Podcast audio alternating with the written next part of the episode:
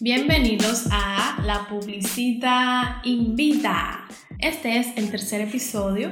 Eh, les voy a hablar sobre una frase que leí por ahí, que la hice mía literalmente porque me siento identificada con ella. La frase dice, aprende a apreciar la diversidad.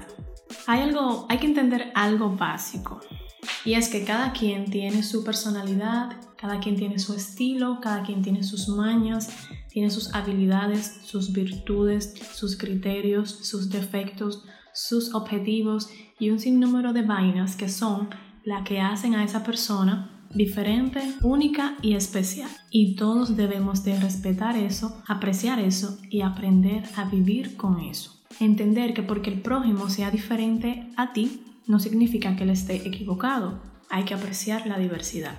Incluso yo me voy más lejos. Hay que interactuar con ella, conocerla, intercambiar ideas y ver qué sucede. Hay personas que tienen algo interesante que mostrar, contar, basado en una experiencia que solo ellos han vivido. Y a veces uno por estar viendo o estar pendiente a la belleza del otro, al estilo del otro, no se enfoca en, el, en la esencia de uno, en lo bello y en lo que hace a uno único y especial. Yo entiendo que uno debe de dejar de enfocarse en querer ser igual que los demás. No debe de concentrarse en cuidar a su mí mismo o mí misma, en conocerlo, conversar con él, aportarle conocimiento y dejar de construir una personalidad de vitrina. Cuidar esa esencia sin importar lo que piensen los demás, porque vuelvo y lo digo, hay que aprender a apreciar la diversidad.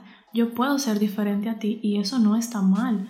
Todos no tenemos por qué ser iguales. Entonces, cuida a tú mí mismo o tú mí misma o mi mí misma o tú Ustedes entendieron.